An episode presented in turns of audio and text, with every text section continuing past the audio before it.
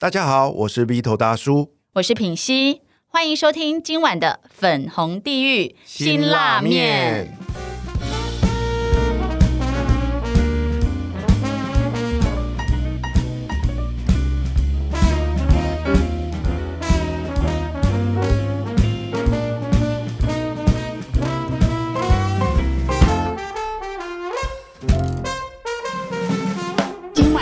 陪我们吃这碗辛辣面的来宾是谁呢？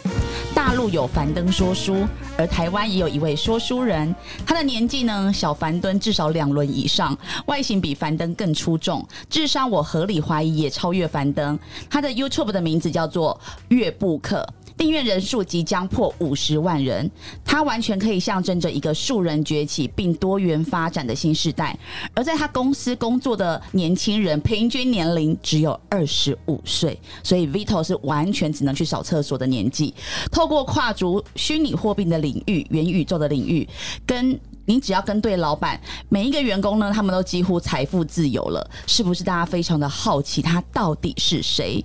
今天非常荣幸邀请到我们粉红地狱辛拉面第一位，年纪最小、读书最多、智商最高、赚钱能力最快速的 YouTuber 水风刀，欢迎刀刀耶！大家好，我是月布克的水风刀，可以叫我刀刀。对。哎，林品欣，你知道我们的那个，我们自己也有 YouTube 频道嘛？你知道今天早上最新的订阅人数来到多少人了吗？大概三百三十三人，有吗？两百五十九人，差好多，对呀，不错哎。哎，你看，你知道为什么那时候啊？我在有一次有一个那个饭局，然后刚好就是很荣幸，我觉得好开心。水风都都坐我旁边，然后就那时候我还没有马上认出来，我是听到有人说，哎，他是那个订阅人数 YouTube 超越快要五十万人的一个呃水风刀，我就马上一看他，想说我一定要好好的来问问他到底怎么经营 YouTube。结果没想到呢，他不仅是 YouTube 经营的很好，书读的很多之外，他现在啊，他就跟我讲一个让我很惊。惊讶的消息，就我刚刚讲的，他的员工大概就平均年纪是二十五岁，他现在才二十八岁哦，已经是全公司年纪最大的，而且呢，他就说他的员工都财富自由，我就立刻很想要去当他员工。所以啊，你们公司的停车场是不是就是那种传说中的一排公寓，不是宾士就是法拉利，不然就是宾利的那种停车场啊？应该没有了，没有很夸张。这是你们老派人，就是因为区块链的领域其实蛮快速的，然后因为我们也专攻了区块链，所以区块链里面的很多币圈的神人基本上都已经财富自由了，所以很多时候我们其实比较算是合作伙伴的概念。哦，我印象很深啊，两年前啊，我第一次，因为那时候我还在活动产业哦。有一次，我们就负责了一场区块链的类似国际论坛之类的。我还记得那是在内湖的一个酒店，哇！我到现场傻呆了，你知道吗？就像我说的，那个整个楼下全部都是限量版的法拉利，真的，真的。然后上面还有贴上那个就是币安的那个 logo，就是他妈直接把它贴在车上，多浮夸，你知道吗？哎，可是你讲的这个啊，我在叨叨的身上，我完全。闻不到任何的铜臭味耶，就是他就是一个非常谦虚、乐于分享，他也不是一个要要穿名牌的人，就是他跟我们那个财富自由想象的是完全不同的感觉。他就是像邻家女孩一样啊，可是邻家女孩里面的存折的账户可以把你你们祖宗八代的东西都全部买下来的那种概念。对我真的是很想，首先我是应该要先来问问的，就是你从多久之前开始做 YouTube？然后你本来在做什么？为什么你会想做 YouTube？以及这个过程？你怎么样让自己变到已经将近要五十万订阅的 YouTuber？YouTuber？OK，我我先讲一下好，因为我之前呢其实是室内设计师，嗯，因为我读室内设计系，然后我一毕业就考到两张室内设计师的证照，然后其实就是去外商公司上班，做那时候还是做百货公司专柜设计跟饭店业的设计，然后那时候就觉得说我好像在设计领域没有办法做到 top，因为大家都会知道，我那时候之前就会有一个感觉，说我能不能在那个领域做到第一，因为我自己对我自己的要求是我希望在每个领域都做到第一名，对，所以我就。就觉得说，我天分更喜欢商务，更喜欢。如果是设计结合商务，就很喜欢。但那时候，因为我大学时期就已经创了五个业了，所以我其实，在大二的时候就已经出社会。所以大家会觉得说，哎，为什么大学一毕业就跳的这么快？可是事实上，是我大二之后，我就开始已经接触了整个社会，然后甚至那时候就去商会了。因为非常小的时候，然后全部全场人里面都是看起来我是最小，看起来像学生的。对，所以你在读书的时候，你就一直在干这些创业的联谊的事。没错，我还卖过沉香。那你都没有去没有去谈恋爱之类的啊？嗯，我也有谈恋爱啦，啊，还有就是时间啊，这就是那个我分手影片在网络上面顶定，竟然观看人数有四十几万，就是讲书都没那么高，你知道吗？大家都八卦啊，对啊，啊你，跟他交往这么久、七年，啊。学生时期就就整个青春都在他身上，七年。哦对。那你你我问你哦，你会不会交往你不能够容忍比你笨的人？其实我觉得他要他的专长，哦。对他也不一定是在某每个领域都要很聪明。就他元宇宙可以不懂，但他要在某个地方让你觉得很崇拜。没错，因为我喜欢的男生就是有怪癖，很奇怪那种，然后也然后在某一个领域有他的想法跟他想要去钻研的地方，比如说很会打电动，超强，这个就不行，这个这个如果打到电竞我 OK，就是他如果可以变现，他的专长是可以变现能力很强的。呃也不是，是不然是他愿意一直在这个领域追求卓越哦，但他如果种心。打篮球很卓越，可是就是没有人要签他，可以吗？哎、这好会问哦。对啊，你很会钻呢、这个是又又考量到钱的问题，啊我可以养他，哇！对啊。但你就是要看他在某个领域发光发亮这样。我觉得我还是蛮重感觉，嗯对，就是看感觉的那个气氛，对，那那你需要颜值吗？呃，颜值一定要，我比较喜欢有胡子的男生，这样，有胡子的男生啊，哇，对，哦，好，你不用再想是不是你适不适合了。还是有点优生学啦，对啊，所以那时候就是毕业出来就当室内设计师，然后后来就觉得做没多久就觉得可能自己不是很适合，然后所以我就马上换到那个媒体产业去了。嗯，然后那时候为什么会换到媒体产业？是因为我在大学时期我就有帮别人做 Word- WordPress 的架站，然后还有就是以及帮他们做 Line 的广告跟 FB 的广告。那时候其实就帮非常多的老师做行销了。嗯然后后来就刚好我去面试的时候，他们都吓到我的经历，因为我其实除了会设计以外，我其实前面大学时期就累积了很多作品，而且是可能当时的作品是媒体部、企划部，然后工程一次要分成三大部门去做事情，我是一个人一条龙做完。对，所以他们就蛮惊讶。就算我不知道那时候媒体采购术语、CTR 这些我都不知道，但是我却懂得怎么去串。所以他那时候那时候老板有点 shock 到那老板呢？到那时候是用多少钱来聘请你？两万七而已。赚到愿意做，赚到，你愿意做因为那，时候我跨领域，我跨领域跨过去蛮难的。我我必须说，新鲜人要跨另外领域找工作是碰壁的，因为大家会想用用该行业已经有两年工作经验以上的。我在找室内设计当然没问题，很多公司都要我，可是我跨媒体业就不行了。那两万七你做多久？我其实才在媒体业待一年，然后我在待一年的过程中，就是我做的还蛮好的，所以我在。中间大概半年的时候呢，我就开始发现 YouTube 这个频道，嗯，所以那时候我发现说，我就觉得哎、好太酷了！你们知道浩浩吗？我知道，浩浩那时候才五万订阅，嗯，对，，然后我就觉得天哪，他可以靠分享他的内容就可以吸引到这么多人观看，然后流量那些都是对我们来讲都是钱，因为以前我们都要砸一百万去下广告，然后下了之后可能才可能观看人数才十万二十万，然后要花一堆钱，每天都在帮这些厂商去下广告，因为我在那时候在做的操盘是帮七八家上市上柜公司同时操盘 FB 跟 Google 广告，哦。然后还有全通路，还有口碑等等等新闻媒体也要做，所以我那时候压力其实蛮大，而且手上抄的资金很高。嗯，对，所以我就会觉得说，天啊，内容怎么会有这么有魅力？所以我就自己下去拍 YouTube，然后是拍到后来客户也认识我。比如我们在开会，然后他就哎、把我当窗口，可是又又有时候是哎、我看你影片什么，就你会觉得你角色有点错乱。所以你是在那一年的时候，你同时也开始在做 YouTube，没错。那你的时间分配呢？超痛苦。我跟你讲，就是因为有时候会加班到八九点，然后我是回到家洗洗个澡十二点，然后我十二点继续熬夜熬到三四点去为了做企划，然后呢六日是完全在拍片，没有任何休闲娱乐。所以其实很多人会羡慕说，哎、为什么我做事情可以做这么快？可是事实上没有。其实我觉得我是很认真在做事情。我那时候没有约会，也没有出去吃饭，也没有看电影，是说。该享受的年轻的时光的娱乐完全是零，那你的那个动机是什么呢？我的动机就是，嗯，我那时候是想要发挥正面的影响力，我很喜欢分享东西，对，所以我会觉得我想要做这件事情。嗯，那时候在第一年的时候啊，你的更新的频率大概是怎么样？我那时候在工作的时候是每周至少给我自己一个 promise 是一支一支呢？对我在痛苦长度呢？长度十分钟，而且自己剪接，对就是那时候自己拍、自己剪接、自己上架，，所以基本上没有休息过。天哪，就这样一年，对，那你记得你刚开始第一年的时候，大概订阅人数是多少？超平缓。我每次在教课，我都会分享，因为我带过三百个频道，然后我都会讲说，不要放弃，因为前面我半年是平躺在地上的，订阅数平躺哦。你们还有两百多吗？然后我是整个挂，有时候还一个，然后有时候还负一，就什么这么少了还要负退出一耶？啊，对啊，二三十个人还要你不知道吗？退不知订哎。道哎、会啊，会退订啊。然后那时候无所不用其极啊，我还在那后面放那个雪碧在地上，你知道为什么吗？因为没人留言，然后就有人呛我说什么房间可以收一下吗？为什么雪碧？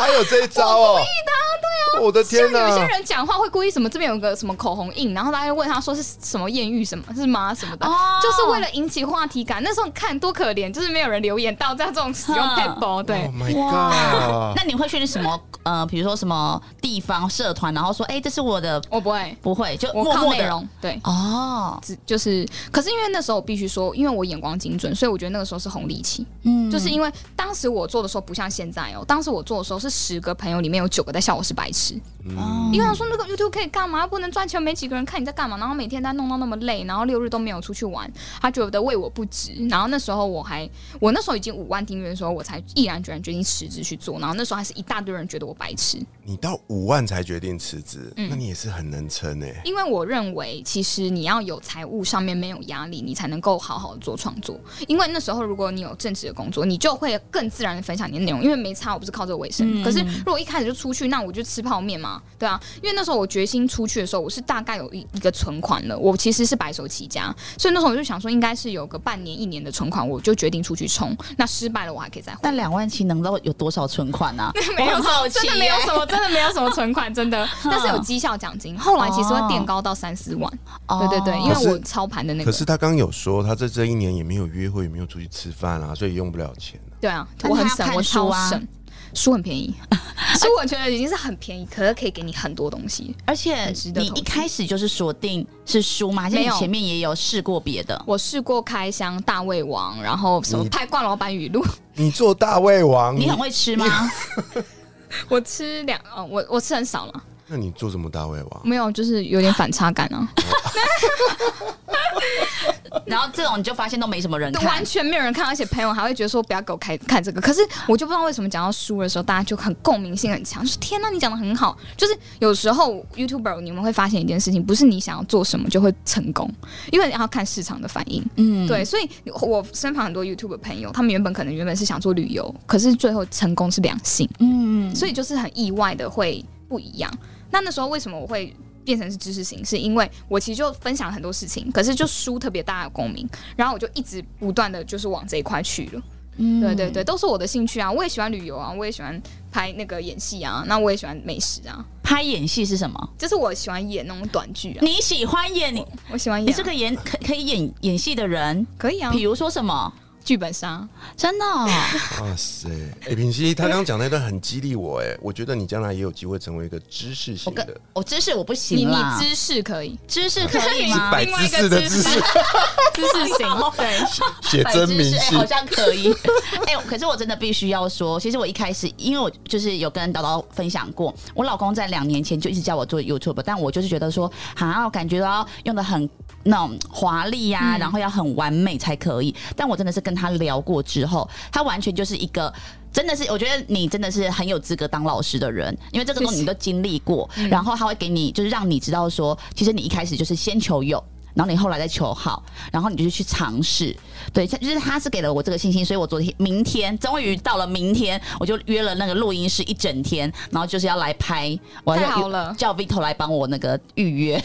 啊！搞了半天，你是因为他，我告诉你，他上礼拜突然叫我帮他订一整天的录影的两个礼拜前。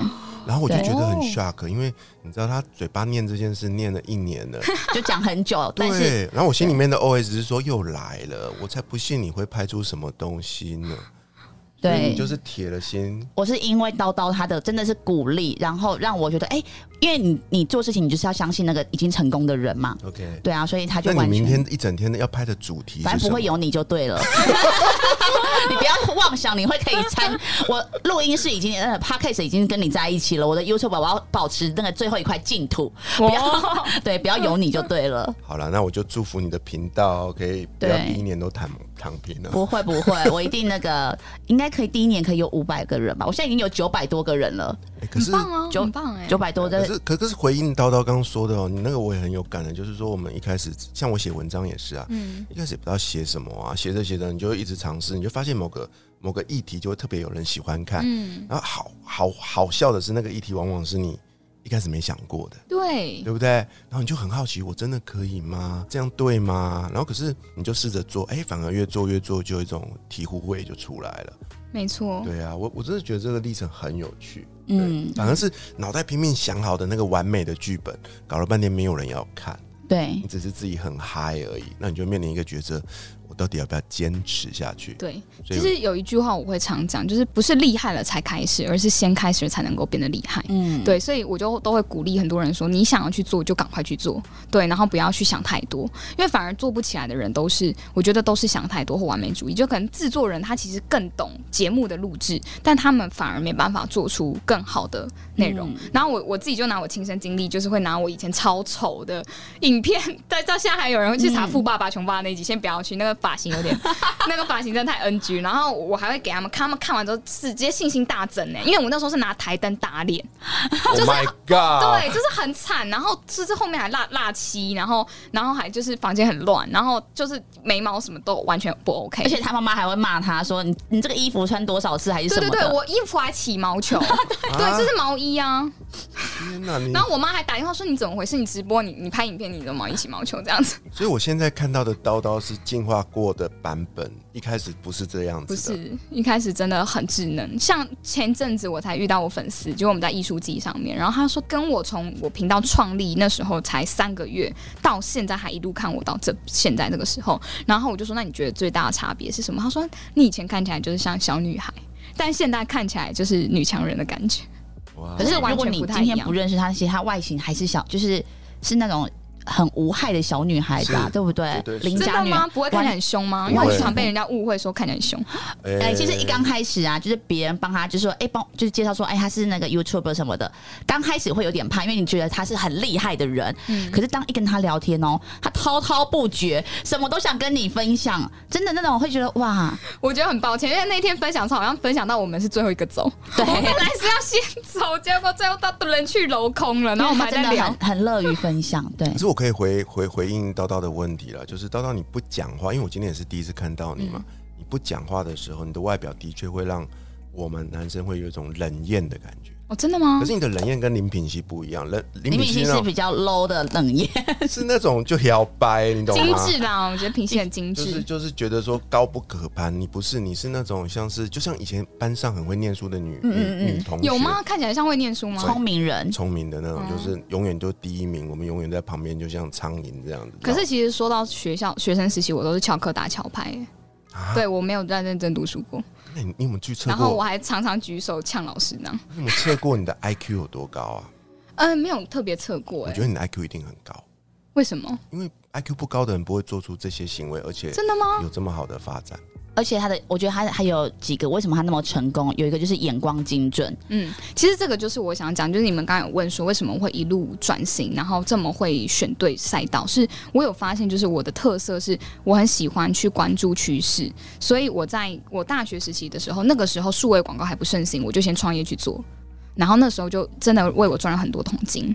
一毕业之后就是做室内设计嘛，后来就觉得说，哎，这个时候的数位广告在起飞，我要去起飞的产业，因为同样努力一分耕耘，我要十分收获。就是我不希望就是在一个夕阳产业，所以我那时候就直接毅然决然换跑道。那时候也是被骂到不行，家里也是阻拦，就说我花钱让你读四年，然后你怎么会让我去勾去转换跑道什么的？然后就我去了之后，真的果然就是一飞冲天，然后学到的东西就让我受益。然后在你看到我在我做半年的时候，我马上看到 YouTube，我就觉得这是可以做。可是，在大那时候当下，大家是觉得不能做，就是大家是说你白痴哦，我被笑超久。嗯就是我那时候大概就是每每一次跟朋友聚会，他们都会觉得我很白痴。对，那你是如何去？你有需要说服他们吗？还是你因为我个性怪怪的，就是越多人反对，我觉得越可以做，因为代表大家看不懂。哇塞！哇，你用这个来更判别，开心当做指标？对，当大家都知道，我就会害怕。哎、哦，那你买衣服啊，会不会也是这样？就是啊，全部都一样的衣服，我就不买，我一定要买那种就是没有人。其实我老实说，我对外表好像蛮蛮还好的，我就喜欢像那个贾博士一样都穿黑色。哦，因为很常因穿的就是我要做很多的决策，啊 所以我不想要浪费我的脑力在一些选衣服上面。会不会看起来太那个？有太知识他有说，他有说，我那时候他他去日本，然后他就说，哎、他为什么都好像特别有喜欢 Burberry？就是你在问帽子嘛，哦，对，对，他就说，然后他就讲了一个很好、很可爱的理论。他说，可能因为 Burberry 的 B 开那个它的 logo 很像是比特币吧，对所以我很喜欢。你看看人家就是这种独特的思维，不像你，你每天都把时间花在。挑衣服、买衣服，然后买了之后又不穿，然后花很多时间去整理它花，钱找收纳师对来，，最后还要卖舍离。还要还要还要再去怎么直播卖掉它，对，所以自己一个一打转呢，所以你看，俩给你你可能品系是越花钱越赚钱的个性类型。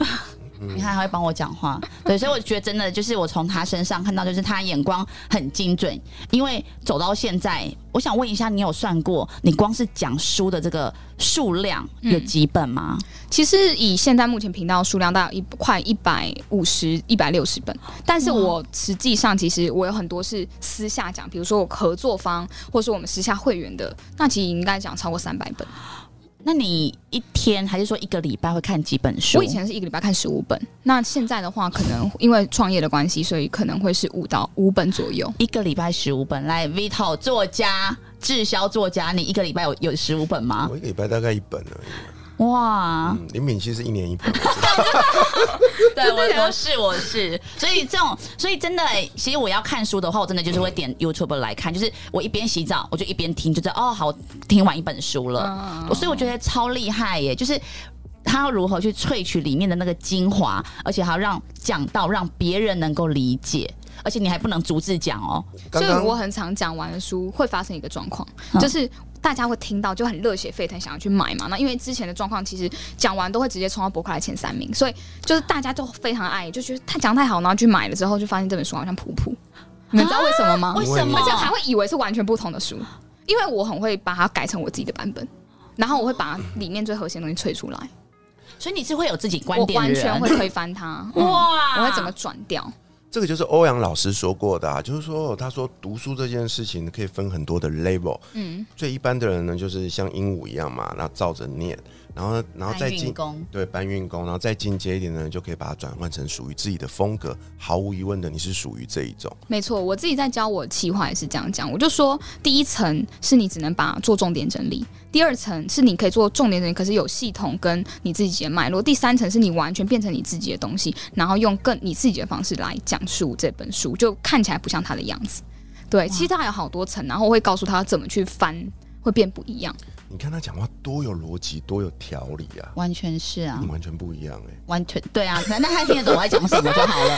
聪明的人会听得懂我笨蛋告诉你，在讲这个叫什么？？这叫降阶沟通跟思维。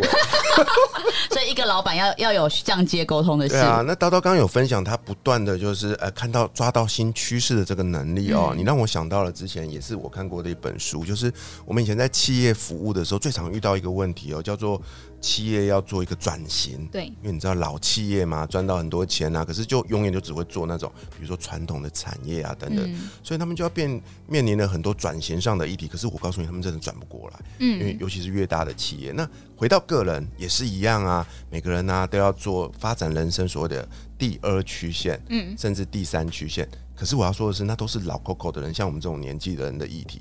诶，我第一次看到二十几岁的人就在那边一直发展自己的第二，甚至第三、第四曲线。我觉得你真的很特别、其实我就是兴趣非常的广泛，但是我自己给我自己的一个理论是，我 always 会让我自己有两个选择。就是我不喜欢被一件事情局限，然后我通常会在这件事情快往尾声，或是它可能到一个高峰的时候，我赶快去积极的布局下一个。这是我自己的一个哲学，因为我我这样的话就可以有余裕去选择我要走这，还是我要维持原本的，那你就不会惊慌。因为比如说当这个产业夕阳的时候，你就不会说啊，我现在怎么办？然后我是不是要换了？你就不会让自己面对到这样子的一个抉择点。所以我会更提前做准备。老实说，我是保守心态。你看，我其实做 YouTube 我也不是很冲，就是哎辞职什么创业去，然后直接去拍影片，我还是很保守，觉得一定要有本来的薪资。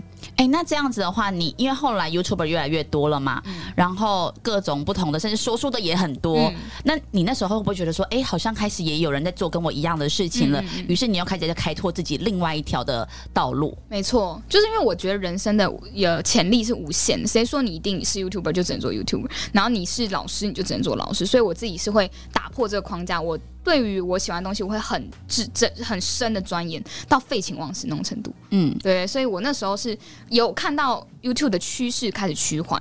我就马上赶快换别的方式去做。后来你找到什么？嗯，其实那时候应该是说区块链其实很早就有碰了，而且不是在年底，去年年底是 NFT 大爆发的时候，不是在年底的时候就碰触，而是在年初就很频繁，然后是到疫情的时候花更多时间去玩它。对对对，然后其实很早就有接触，其实甚至大学的时候我就有在碰看加密货币的东西了。大学对，但是因为我为什么我会抓这个时机点去分享区块链的东西，嗯就是因为我觉得时机成熟了。嗯，对，因为我不会在太早的时候分享，因为太早的时候分享应该只是你诈骗啊，什么这东西是什么啊，看不懂。市场还没成熟了。对，所以你要有那个眼光，在对的时间点做对的事情。哎、这个很重要。就像品熙，你最近不是在说啊，一直崩盘了要进场吗？哦，对啊，对不对？那老师给你的建议就是再等一等，再等一等，因为现在不是好的时间点。对啊，我觉得，我觉得叨叨讲的其实就是这个。哦，你在讲的是台股是不是？对哦对，啊，区块链这件事情，其实我们之前好几年前我也都有接触到。那时候你很清楚的知道说，因为它其实是从一篇论文开始的，嗯那经过那么长的时间的这个演变进化，其实大家都在等一个东西，就是市场落地啊，对，对不对？就像 AI 之前也是会很多人在做，可是还没有办法到一很应用的程度。嗯，对，对啊，所以我这边想要请教你一个问题，就是前阵子啊，就是说从今年初吧，就是有因为疫情的关系，然后再加上一些经济的关系，哎，区块链有点大跌嘛，对不对？比特币大跌，嗯然后就一阵恐慌嘛，然后尤其是有我记得我忘了那名称，就是有某个币就突然就好像哦不见了。Luna，Luna 嗯对，所以我想 我们那时候也有买，啊，你有买哦？对啊，所以所以我想看空啊。我想请教你，就是哎，面对最近这一连串嗯，这个呃币圈市场的变化，你你现在还是这么看好它吗？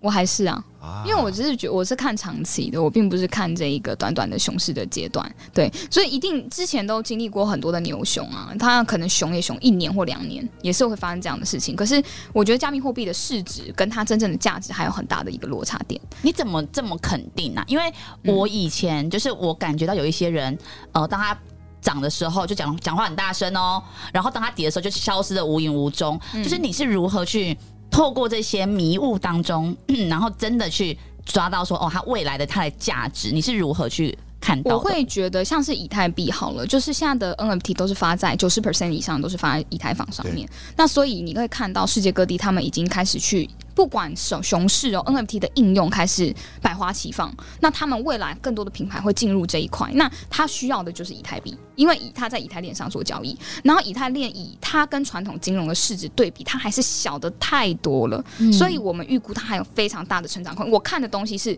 它今天这个东西我投入是可以赚两倍，还是我今天投入了可能这一个领域我可以赚，它有十倍以上的爆发力。我看的是这个爆发的比例，所以去决定要我要不要做这件事情，嗯对，去看好它。而且你知道很多人在找他跟他公司合作，因为那时候我听到他的员工说财务自由，我想说我财务自由，我干嘛还要在你这边工作当你的员工？然后他他就说，因为他们都会有一个最新的就是资讯或者合作方，哦所以他的工他的员工就是一定要黏着他，才会得到这个最新的资讯。应该算是彼此分享，他们也会知道很多 detail 哦。哇，对对对。就是一起探险新世界的那种感觉。对我，因为我觉得币圈的人他们非常喜欢讨论这些呃区块链的东西，大家都是热爱这个领域跟技术，然后大家在一起就会觉得讨论起来会乐此不疲，嗯然后会懂说我们是真的爱，不是我们今天听到 NFT 夯，不是很多人会把那个社团改成行销社团改成元宇宙啊行销社团，哎、我知道你说的是谁哦。对不起对不起，大家可能都知道，因为我也不是听一次。对，那像因为我在他还没有红的时候，其实就已经很深度的去做。我一开始接触区块链，其实是因为 GameFi。对，你们知道 S Infinity 呢，就是世界上最大的区块链。我虽然现在它也掉到很凶了，因为必须要跟大家还是科普一下，GameFi 它的风险值是最很高的，嗯九十九十趴就是高风险型的。那你要玩也 OK，因为那时候十四天内回本，你丢一百万，你十四天内就拿一百万。所以你可以跟他玩，对，嗯所以那个时候是应该说在疫情的那个时候啊，我就接触到这款游戏，然后就觉得，哎、这款游戏我就算了一下它的报酬，以前我们玩线上游戏是赚游戏的代币嘛，那我们可能要换回台币，可能是一比一百，哦，一比一千，但是还要遭到巴赫姆特或八五九一去做交换。可是 GameFi 是他赚的钱是真的可以在加密货币市场卖出换回台币的，所以你每天都可以算出，哎，我今天打游戏我可以赚多少钱。所以那时候这款游戏就是我们算了一下，哦，十四天内回本呢，然后就开始狂玩。然后那时候是买一个战队是要五万台币，然后那时候就买了一个战队，就开始哎发现还不错。然后后来就越玩越凶，然后我就想，我就开始去思考说，哎，那一个电脑玩，那我可不可以好多个账号？那我开好几个电脑玩。所以我在我的办公室摆了二三十台的笔电，然后就开始二三十个账号刷，每天哦就就哇，一个月被动收入十几二十万，好像蛮不错。然后也不用做事，就这样子。然后 然后那时候因为要要人去按嘛，所以按一按就觉得太辛苦，或者要雇远什么工读生去按。可是后来我就发现说，我可不可以用城市自己让他玩？所以我就那时候我工程师朋友他们就说，那还要写一个城市啊。结果他写了一个多月还没写出来，然后我一个礼拜不到我就已经开发了一个，就是我用线上的连点城市自己去设定 X Y 轴，然后去调它的比例，然后去让这几台电脑都可以自己玩。哇！然后后面就是开始官方开始抓这种机器人，他就因为他希望真人玩嘛，所以他就开始要你图像辨识，你要点一二三四五。一二三四五，然后大家就觉得说，他那个电脑要怎么点？因为它是连点程式，你要怎么去判读？我又串接图像辨识，对。那后来又 后来他就是又抓 VPN，我们又换了，我又换了六个 VPN。后来我又觉得放笔电有点太辛苦，我还是放矿机好了，就是连荧幕那些都不要了。所以我后来就放到，就是搞得像骇客人，我员工进来我的那个办公室，不知道老板在做什么。对，他说：“天哪，这在干嘛？什么时候？”然后重点是哦，你看员工来看哦，到。这么多个月，他们从来没过问的是什么？为什么？你不觉得很特别吗？对，为什么？我觉得大家对于很多事情的好奇心是零的哦。对，然后那个时候我就创造这个，然后后来他开始抓之后，我才开始采取，我就是雇了。两三百个菲律宾员工帮我去玩，然后那时候他们还戏称说什么跨国 CEO 什么的，然后那时候英文面试，对对对，因为那时候是因为疫情，然后很多国家的学生是没有钱去上学的，所以我们那时候就弄透过一个奖学金制度，他每天在玩游戏，然后他的薪水赚的比他做一个月的苦工还多，所以他就可以去上学。听到这边呢，我真的想要呼吁听到这一期的听众朋友们啊，不要再去柬埔寨了，你只要 你只要跟着叨叨就好了，好吗？为什么你要？因为菲律宾他们的薪资所得比较低吗？所以雇他们？没错，台湾人是不会自己下去玩，因为不美合，就是你一个月可能赚一万台币，你玩很辛苦。但是对于一万，在那时候菲律宾是哇，学生是天呐，就是一个可以生活一一阵子。那因为。台湾是月光族，菲律宾人是日光族，哦，所以他们完全没有储蓄的概念，所以他们也不会想到说，那我自己可以去买这个战斗，我自己去玩，我为什么要帮别人打工呢？台湾人就可以想到嘛，所以台湾人没办法用，对，就是台湾人太聪明了，那你就是知道用用菲律宾人这样子。你刚刚叨叨多聪明啊！他所做的每件事情都是经过思考过后，而且观察，对，而且呢，很重要的就是你看到他那个境界完全不同。他刚好说了。他的员工都不知道他在搞什么东西，没有那个好奇心。可是中间经历过这么多事情，对不对？太神奇了，太神奇了。所以我就一直跟你说，因为他其实对于你，他一直是陌生的。啊我也没有讲太多，因为我想我们都是当天采访的时候才会认识这个来宾。对我也不想讲，因为我觉得反正我就知道，他就一直想说林品信，你为什么一定要请水风刀？我就会觉得不行，我一定要让你看看这世界上聪明的人到底是怎么样。因为啊，听过。这个本节目的忠实听众应该都知道，林品熙一向对于比她漂亮的女生啊是敬谢不明的。知道吗？所以呢，你我又看到你邀一个正妹来，我就觉得她身上一定有什么过过人，一定很她很多，她每个的智商也比我高，赚钱也比我多，就太多可以学习的地方。没有没有，我还有很多要学习。你看还这么谦虚，这才是 对。啊，那我接着想要问下一个问题哦。我们刚刚聊到区块链了嘛，对不对？我们来聊聊 NFT。嗯，在去年底的时候，NFT 大爆发。林品熙女神好像有一次也买了一个 NFT，然后我还记得你。那一次录音，他穿了一双球鞋来，然后跟我说：“啊，我穿这个就有钱赚喽。”然后我心里就 OS 说：“我就看你会穿几次。”果不其然，那一次之后就没了。所以什么鞋子？就是那个啊，跑鞋啊，就是跑鞋。OK，好，来来，我先讲。我们来，各位听众，我们回顾到我们今年初的时候呢，那个我们的算命师叫什么名字？呃，简少年了。简少年，他那时候就有跟我说，因为他就算出我心脏不好，他说：“哎，现在有一个 NFT，然后他就今年初的时候，然后呢，你就可以穿这个，然后去跑步，还可以赚钱哦。”我觉得刀刀跟我最大的差别就是眼光，我永远都是等到已经快要最后一刻的时候我才进场。好，那时候又过了两三个月，我跟我老公已经讲这件事了，结果他就是都没有买。然后后来我认识水风刀之后，他就说：“哦，这个他们已经赚多。”少钱了，因为这个跑鞋他们赚多少钱什么的。然后我就回家立刻跟我老公说，立刻给我买。但我老公给我买了三双还四双，为什么要买那么多双？因为他就是可以更快速的赚钱，就是他要三双的话，能量会更多，能量可以更多，还可以生小孩，对，可以走更久。有有分价格，有分很便宜的，可能两万多，对，也有十万、三十万的，对，贵啊。好，然后你知道，我觉得我只能说，各位，你们真的是要跟紧水风刀，因为你知道那时候我认识他的时候，然后呢，已经开始就是，我就想说，好，要赶快抓紧，因为也没差多久，大概就。跟简少年跟我讲大概三四个月，嗯，结果我们买完不到一个礼拜，还两个礼拜就崩了，就崩了。然后我就不想要理这双鞋，因为它要变得很难回本，你知道吗？就是以前可能像我啦，我以前走呃一个快一个小时，我可以赚，那时候是可以赚两三万，一个小时就可以赚两三万。有没有完全颠覆你对于赚钱的认知？所以我后来员工直接离职啊！对，因为赚太多啦，没看过这么多钱呐！他一个礼拜赚十几万，他干嘛要工作？他就是整个心，上班都在跑鞋，而且说什么下去买咖啡，走走路走三四四十分钟才上来。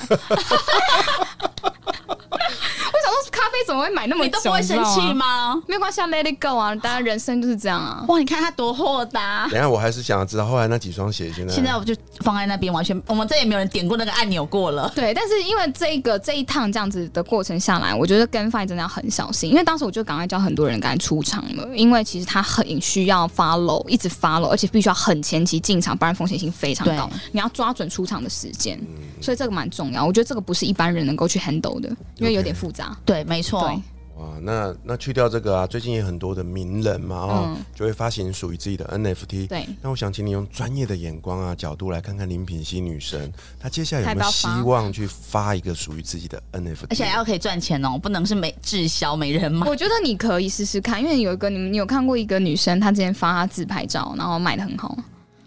是日本的吗？不是，我忘记哪一个国家了。然后他就是很多世界各国人去买他的那个。那他可以有什么赋能吗？没有赋能，就是一个照片漂亮，对，就这样而已。还有那种专门拍胸部的，跟专门拍腿的，对，就是有特各式各样的。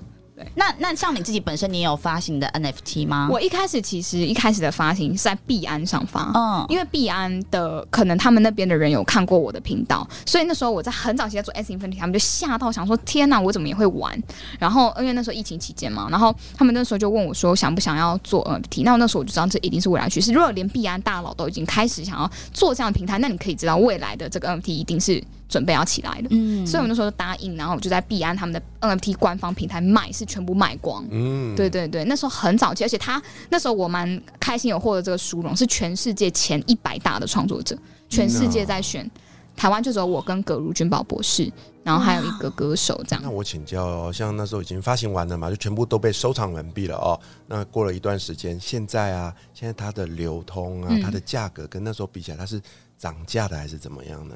哦，你说那时候必安的吗？必安的我不知道，他就整个就是不见，就就就我没有在看他了。而且我那时候是说他可以兑换的赋能是可以叫我拍一集节目，那他要我讲什么都可以。哇，有人来兑现吗？有人来兑现吗？然后我一他一直想说会有人密我 IG，因为我的规则都写在上面，就没有人密我，他们就买完就走了。哇！然后就莫名其妙赚了那个加密货币，然后我也不知道现在到底怎样。啊，好神奇哦！比你快赚一波。就是我那时候是发很少了，六七张，可是一张都蛮贵的。一张可能都要呃好几万块以上，对。那时候我买了就可以要求林品熙做任何的。我那时候是想说，就是一个影音创作者的身份这样做这件事情，就很有趣了。哎，很棒哎。对啊，超棒的，就是有无限的想象哎，我觉得。对，然后现在叨叨也有在帮其他的就是如果他是想发行 NFT 的公司，然后来帮他们规划。没错，我们现在有四个案子在跑，都是帮别人做 NFT 的发行，技术发行。所以啊，各位创作者，如果啊你们也有自己属于自己的 NFT 的发行计划，也可以也可以去询问一下叨叨哦，因为他可以跟你分享很多他自己亲身走过的经验。我觉得叨叨很吸引我的是，他是一个呃，就是自己走过那趟路，又会跟你分享真实的事情的人。所以，在我听来都很有真实跟说服性。嗯，因为我其实做一件事情，我是习惯我自己先碰，然后自己去探索，然后打滚过，然后跌倒过之后再去分享的人。那你人生有遇过什么挫折吗？因为你你要经过跌倒，你再分享吗？我挫折蛮多的，多到数不清哎，都要被骗过或什么的，都很多啊。骗过最，你还有我还被追杀过啊？什么意思？被谁？菲律宾人吗？被谁追杀？就是很多类型哎、我我要怎么讲？我是拿刀的追杀，还是网络霸凌的那种追杀？嗯，我刚毕业的时候，其实我我没有分享到一个事情，然后就是我那时候其实是看错人，跟另外一个室内设计的老板创业，然后我不知道他其实有一些呃银行跳票跟躁郁症、一些忧郁症的问题，然后还诱拐未成年。那等一下，这个会不会太劲爆好了？劲这个爆哦！哇就是我那时候视人不清，然后我就跟他合伙，而且我还住在他们办公室顶楼。啊，后来呢？然后后来我还发现他的行径诡异，然后就是我我问他说：“哎、你是银行跳票或怎么样？”他都说没有。反正他也就是我们那时候应酬的局也很扯，就是可能是会在庙会前面搬斗啊、黑道啊，我也跟黑道开过会啊。然后就是还还那时候黑道喝醉，我还开他宾士那边司机这样子，那种离奇体验都有体验过这样子。还有那一一晚上三四通啊，然后就是然后还有跟那种。议员什么，反正就是我那时候刚出社会，我就接触一些社会复杂面了。但你看起来好像跟这些都很无缘呢、没有，就是所以我那天在酒店看起来就像一个学生妹，然后其他女生都超辣，哼对，真的很可怕这样子。然后，然后我对，然后那时候是跟黑道，所以我也有遇过这种很可怕的场景。哦对，所以一开始出去的时候就呃，因为那时候世人不清嘛，甚至闹到就是因为后来我发现他的状况，我就跟他沟通，我就说我可能没有办法继续跟你做，因为呃你的状况你就是我不希望不诚实，对，然后他连开公司都要用他女朋友的名义，对。嗯然后后来我就决定要离开，他还扣留我的行李，不让我拿走，我差点报警，而且！他还想办法找黑道跟什么来找我，然后我那阵子超可怕。对，然后警察他还扣警察报警抓我，可是警察因为知道他有太多前科，所以就叫我小心一点。这样，嗯就是后来被你看他就是严重到被警察知道有这么多问题，然后还保护我这样真。的是世人不淑哎、对啊。对对，那时候很年轻哎、啊。可是我叨叨，我问你，你兴趣那么广泛，你就是你会不会什么武术之类的东西啊？哦，武术吗？我我我很喜欢运动，但我武术不太会因。为你给我的感觉很像电影里面的那种，你知道天才美少女，就什么都会啊，然后那边一直打电脑，然后突然有个坏人来，他就突然跳起来就可以把他打爆的那一种。其实我自己是小时候很喜欢打篮球、棒球、网球，然后游泳，对我也很喜欢你打高尔夫。也会我有教别人打高尔夫，真的假的啊、对，因为我我们是用那个呃动力力学去教的，运动力学去教你怎么打高尔夫，而不是告诉你知识，所以你就会去记它的原理，你就会打得好。真的是知识型的，对啊，而且重点是，他说他有说过说，如果你今天是要认真玩一个游戏或什么的，就是认真，不管是在比赛什么的，就是要拿第一名。那如果你没有要认真的话，你就跟我讲，那我就会随便玩。可是，一旦我要投入一件事情，他就是会完全百分百百的尽全力，要拿第一名的人。这其实是我的一个性格，就是我以前还蛮常，就是因为以前很多团队竞赛打排球打什么，我都很常骂哭人。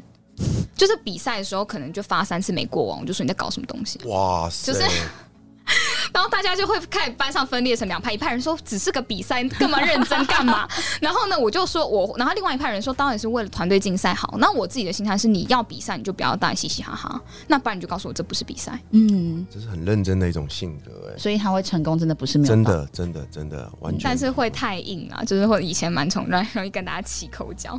不会啊，可能你刚刚分享你在这个就是在管理公司的那一段，我就已经感受到你变柔软了。其实我觉得是一这几年历练过来的，因为你有跌过太多跤，也有失败很多经验，然后就开始对于管理，嗯、对于很多人性的东西有更深刻的了解，然后现在做事情也会比较圆融、跟成熟，比较豁达。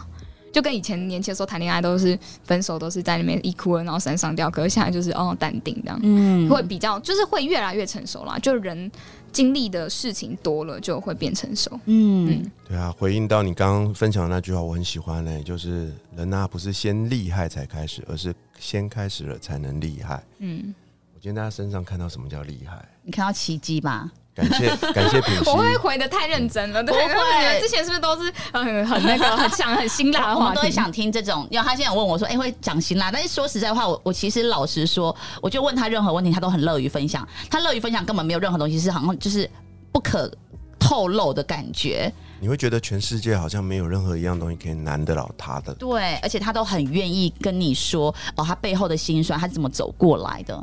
所以林敏熙不要再靠北靠腰了，学他的精神吧。什么事情花脑袋去想，好不有，我？觉得我要跟他最学习的是独到的眼光。我都是哦已经后知，已经明明我也是呃很早知道消息，但是就是没有那个行动力，错对错过了说。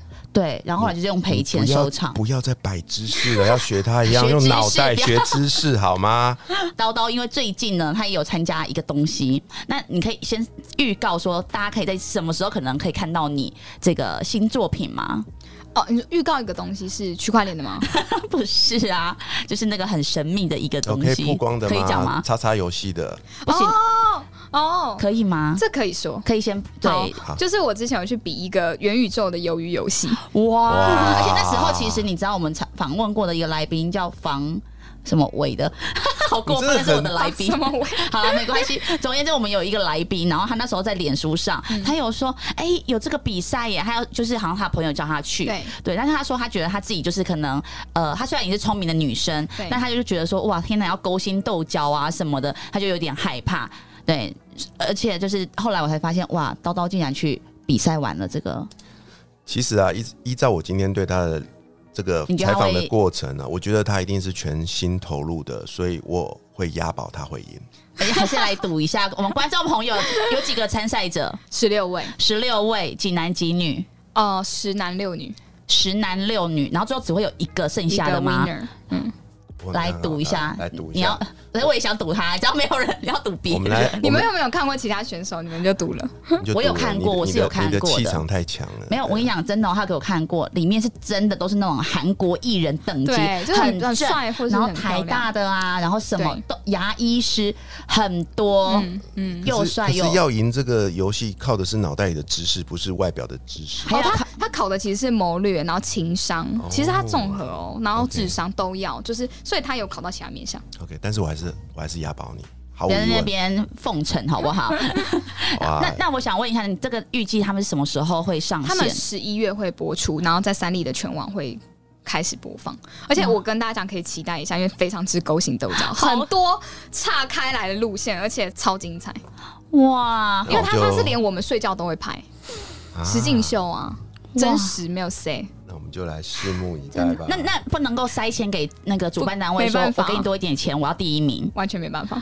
所以真的是完全是靠本真实力，嗯，运气也是很重要的。有些人运气成分也很好。你们总共拍几天呢？我们拍我们去一个礼拜，去一个礼拜，嗯，然后就关在那里这样。然后我只能吃便当的，没有太小了，我对便当没有意见呢。然后不能用手机，是不是？其实用手机可以，但是你拍节目的时候基本上都没办法，都是收走。那你去的过程中，就是会不会被被被用那个昏迷，不知道到哪里去？哦，我们被蒙眼。我靠！对我们是一开始第一天，全部人被蒙眼，因为不能知道彼此是谁。哇，很可怕。那问一下，你有没有跟谁产生暧昧情愫？因为男生都很帅，你知道吗？因为很 gay 很多了。OK，对，爆料，我我我我不知道谁看起来是这样，对啊。那所以有可能，那里面有没有人会就是你知道，因为太其实讲爆棚，对，其实讲到这个，有些女生就是心悸了。怎么说？因为要有镜头，所以要产生暧昧才会有镜头。哦，哇，可以期待一下，好精彩哦！谢谢叨叨今天来上我们的这一集。刚刚有说过，既然参加就要赢嘛，所以我们再来押宝一下，看看叨叨这一集能。没有，我跟你讲，我不是这样的女生，所以我不会是，通常不会是最火药。你你也心机的，一定是他不会火药，但他会第一名，这才重点啊！我们来看看叨叨这一集能不能创下粉红地狱新拉面有史以来收听率最高的一集。绝对会，嗯，那我们他分享在他的 YouTube 就会 五十万人，直接五十万人。好，再次谢谢叨叨，谢谢。下一集陪我们一起吃辛拉面的来宾会是谁呢？我是鼻头大叔，我是品心女神，粉红地狱辛拉面，我们下周见，拜拜。